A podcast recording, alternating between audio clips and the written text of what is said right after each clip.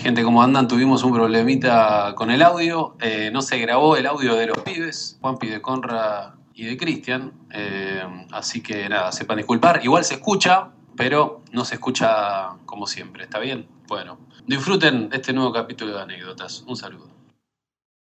Si quieren compartir su anécdota, mándenos un mail a anécdotasndt.gmail.com. Traten de contarlo como si fuera la primera vez que se lo están contando a alguien, con la mayor cantidad de detalles. Aclaren si quieren que sea anónimo o si quieren que compartamos sus redes. Los dejamos con un nuevo capítulo de anécdotas.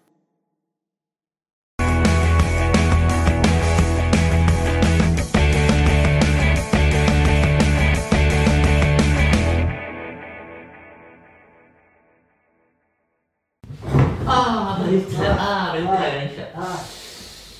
¿Estás bien, Cristian? la. ¿Estás para arrancar o no? Voy para arrancar. Un nuevo capítulo de anécdotas, un domingo. No sé cuándo estarás viendo esto, seguramente otro día que no sea domingo, capaz que sí, capaz es domingo. Capaz lo estás viendo en el año 2076. ¿Te imaginas? Comenta qué día es. ¿Con quién es? ¿Qué onda el 2076? ¿Existirá Spotify? Va a ser de Elon Musk, seguramente. No, pero lo más. Ya estamos en Marte en el 2076. ¿Encontró la forma de seguir vivo? Elon Musk va a tener una cabecita en un. Mirá, Se, se subió, subió su conciencia a una computadora y los humanos estamos viviendo en Marte. Lo bueno es que anécdota sigue viviendo, está bien. Eh, bueno, quería, antes de arrancar, quería recordarles que vayan a Spotify, eh, a prender la campanita y a poner 5 estrellas a este proyecto llamado Anécdotas, por favor. Eh, prendan la campanita así les avisa eh, que se subió. Todos los domingos salimos en anécdota, eh, digo en Spotify también. Así que les agradezco enormemente. Y bueno, ya estamos para arrancar. Nos ponemos serios. Esta mezcla, algo medio no tan arriba, No. pero una historia interesante, y lo mezcla con una, un sustito de paranormal. ¿En serio? Muy poquito. Un sustito. Muy poquito. Una pizca. Es como un. es como una ensalada. Como una ensalada.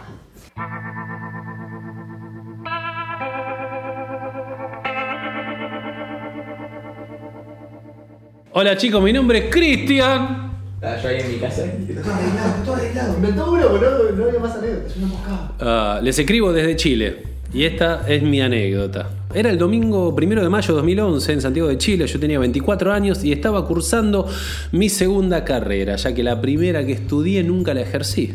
A eso de las 21 horas llegué al cuartel de bomberos donde participaba hace ya 5 años. Cabe señalar que en Chile la totalidad del servicio de bomberos es de carácter voluntario a excepción de algunos conductores. Ese domingo llegué a comenzar mi turno de guardia, con el bolso en que llevaba mi uniforme de bombero, mi mochila, sábanas, comida, Casi al mismo tiempo que yo, llega otro compañero, al que vamos a llamar Juan, y entramos juntos. Estaba todo oscuro, estábamos solos en el cuartel, a excepción del conductor, que a esa hora estaba en su casa la cual está en el mismo terreno del cuartel, pero es un lugar aparte. Entramos a la dependencia de la Guardia Nocturna, que es algo así como un departamento dentro del primer piso del cuartel. Nos pusimos a conversar mientras acomodábamos nuestras cosas en el dormitorio. Mientras yo hacía mi cama, Juan decide salir del dormitorio y se dirige hacia la sala del camión de rescate vehicular con el que acudimos a accidente de tránsito para acomodar su uniforme y tenerlo listo y dispuesto. Yo tenía visión desde donde estaba hacia ese lugar a través de un ventanal que estaba a no más de 5 metros. Veo pasar a Juan de izquierda a derecha con su uniforme en las manos, lo pierdo de vista cuando lo deja y luego lo veo pasar de vuelta. En ese instante veo a alguien más pasar detrás de él en la misma dirección. Se supuse que había llegado alguno de los otros compañeros que debía empezar su guardia esa noche. Cuando mi compañero entra nuevamente al dormitorio le pregunto quién llegó, a lo cual él me responde que no hay nadie más en el cuartel. Se me pusieron los pelos de punta y en el acto le cuento a Juan lo que vi. Sorprendidos, los dos fuimos a revisar si había alguien más y solo nos quedó reírnos con risa nerviosa porque efectivamente no había nadie más. Pasaron tan solo unos minutos y suenan los timbres de emergencia y a través de la radio recibimos la información. El cagazo que se han pegado, digo. Se te para el corazón. Estábamos siendo despachados a un accidente vehicular en una autopista cercana. Rápidamente nos equipamos con nuestros uniformes al mismo tiempo que llegaba el conductor del camión de rescate y se subía a este para darle partida. Eran las 10 de la noche aproximadamente y estábamos en camino a la emergencia. al son de la sirena, íbamos terminando de vestirnos mientras el conductor llevaba el camión lo más rápido que podía por las calles del lugar. Cuando llegamos a la entrada de la autopista, el acceso estaba cerrado para los demás vehículos por una patrulla de carabineros, entre paréntesis, la policía chilena. En ese momento, la operadora de la central de comunicaciones nos informa que se trataba de un choque entre una patrulla de carabineros y un camión, y que en la patrulla había una persona atrapada. La escena era impactante. Decir que la patrulla parecía un acordeón era poco. Para poder explicarlo un poco mejor, imagínense que la mitad delantera del auto estaba casi intacta y la mitad trasera se había reducido a menos de un tercio de su tamaño. En ese momento ínfimo había una mujer policía atrapada entre uh, su asiento y el asiento delantero del acompañante. A la mujer la vamos a llamar Victoria. Lo que ocurrió fue que un pendejo de 15 años se encañonó a un tipo en un servicentro y le robó su camión. Arrancó y comenzó una larga persecución por la autopista. Victoria eh, iba en una de las patrullas sentada atrás, adelante iban dos compañeros más. Junto a otras patrullas se detuvieron en medio de la autopista en un punto adelantado esperando al camión para cortarle el paso y por alguna razón que aún no puedo comprender no se bajaron de la patrulla. Obviamente cuando el camión llegó a ese lugar el pendejo de mierda no frenó y le dio de lleno a la patrulla a menos de 100, al menos eh, a 100 km por hora. Los dos compañeros de Victoria al ver que el camión no iba a detenerse alcanzaron a bajar justo antes del impacto, casi de película. Pero Victoria no alcanzó. Increíblemente el pendejo quedó ileso, pero no por mucho tiempo ya que cuando arrancó y saltó el cerco de la autopista fue alcanzado por un balazo en una de sus piernas y obviamente detenido. Había mucha gente, mucho ruido y desesperación. Había llegado un equipo de rescate. Yo me sigo acordando del chabón que apareció en, la, en el negocio de bomberos. Yo, me, yo, más vale que eso vuelva. Había llegado un equipo de rescate de la autopista y estaban comenzando a trabajar para rescatar a una mujer. Había muchos policías gritando e intentando mantenerla despierta. Mi teniente a cargo nos indicó un compañero y a mí entrar al auto chocado a través del espacio donde antes estaba el parabrisas. Cuando entramos pude ver que Victoria estaba muy presionada contra el asiento delantero. También pude percatarme de que los pies de Victoria estaban atrapados. Era una situación bastante compleja. Intenté comunicarme con ella, pero la respuesta fue muy escasa. Solo unos suaves gemidos y balbuceos. A pesar de estar consciente, era obvio que estaba muy mal. Sabíamos que teníamos que sacarla pronto, pero el tiempo pasaba y todo se hacía difícil. Para no hacer esto tan largo, les resumo que nos dispusimos a tratar de separar las latas del auto de diversas formas con herramientas y equipos especialmente diseñados para esto, pero nada daba resultado. Tuve todo el tiempo la sensación de que no lo estábamos haciendo bien, pero debía haber alguna forma de hacerlo mejor. Pero con tanta presión encima no podía pensar con claridad, por lo que simplemente seguimos en lo que estábamos y haciendo caso a nuestro superior. Hay momentos así en que la mente se te nubla y es muy difícil eh, decidir con claridad. Era algo totalmente desesperante. Pasó un rato y sentimos un gran ruido sobre nuestras cabezas. Era el helicóptero de carabineros en el cual eh, se haría la evacuación aeromédica de Victoria para poder entregarle una pronta atención y salvar su vida. El, el helicóptero se posó a una distancia prudente y pasaron al menos 5 minutos hasta que por fin eh, logramos liberarla. Victoria ya estaba en camino al helicóptero y todos nosotros nos apartamos a un costado y nos apoyamos en las barreras de contención de la autopista para descansar. Mientras veíamos cómo el helicóptero despegaba y se marchaba, nos relajamos con la sensación del deber cumplido. A pesar de que no fue el mejor rescate que habíamos hecho, sin embargo, seguramente Victoria estaría bien muy pronto. Pasaron un par de minutos y nos dimos cuenta, eh, mi compañero y yo, que nos comenzamos a sentir un poco mal. Yo estaba un poco mal y mi eh, compañero vomitó en el lugar. Nos llevaron de inmediato a un hospital donde recibimos oxígeno y nos hicieron eh, chequeos de rutina. Todo estaba bien, tan solo habíamos estado mucho tiempo respirando los vapores del combustible derramado por la patrulla cuando estuvimos en su interior. Una vez que nos fuimos del hospital, ya de madrugada, debíamos ir a una comisaría de carabineros para dejar constancia y hacer trámites burocráticos. Cuando entramos a la comisaría me percaté de que habían eh, solo algunos carabineros y que estaban abrazados llorando y dándose palmadas como felicitándose. Supuse que era algo bueno, que estaban emocionados y que tal vez habían tenido noticias de que Victoria ya estaba mejor. Uno se voltea y cuando nos ve vestido de bombero, entre lágrimas, se dirige hacia nosotros y nos pregunta qué necesitamos. Le explicamos que nosotros éramos los bomberos que nos tocó estar en el choque de Victoria. Nos responde, perfecto muchachos, pero les voy a pedir por favor nos esperen un poco, ya que nos avisaron recién que la colega acaba de fallecer.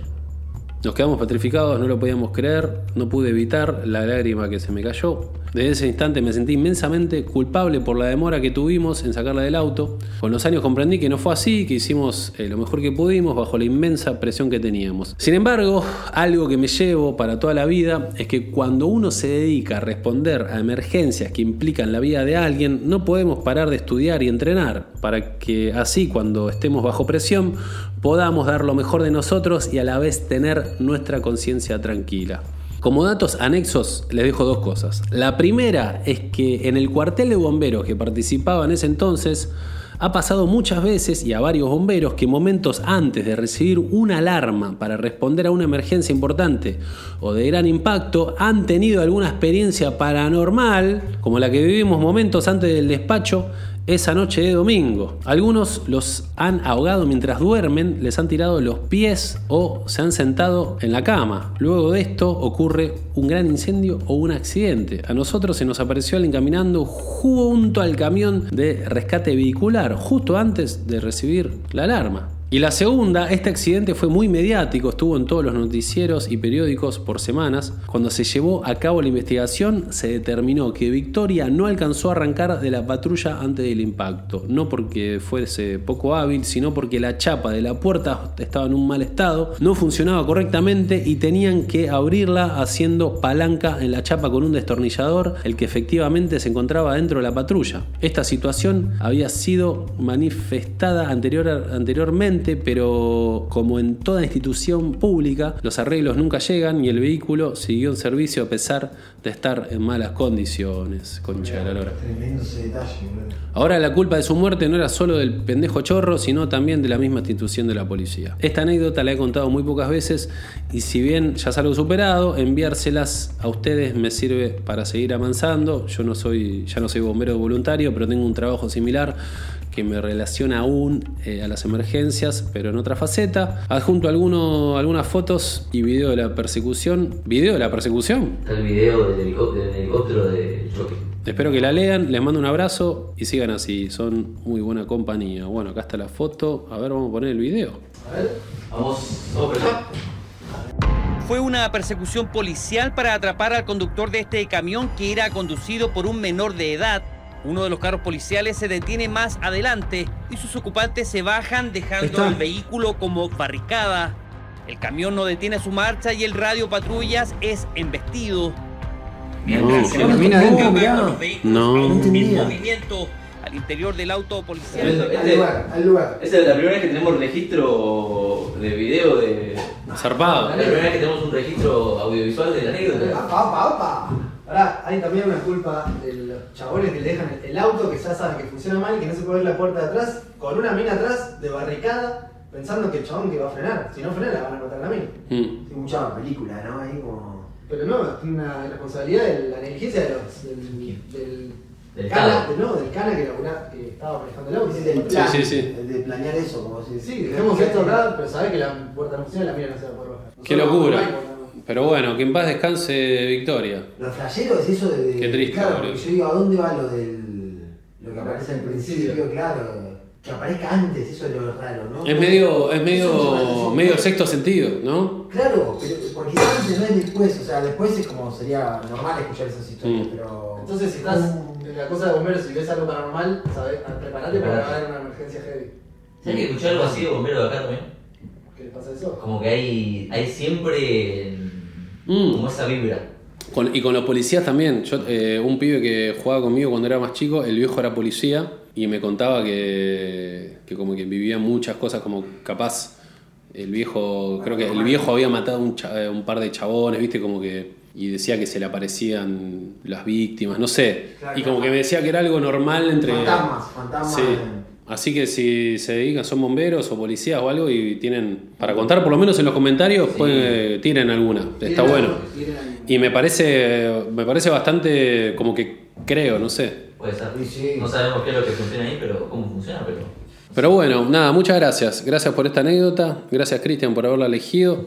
Gracias Cristian por mandarla. Gracias Juan Picarbonetti por estar acá presente con nosotros. Gracias Conrado Ares por eh, filmarnos e iluminarnos. Y gracias Mariano Álvarez por montajear este capítulo. ¿Está bien? Les mando un besito a todos ustedes. Que tengan una buena semana. Y gracias por seguir bancando anécdotas. Que nos hace muy feliz hacerlo. ¿Está bien? Adiós. Chao.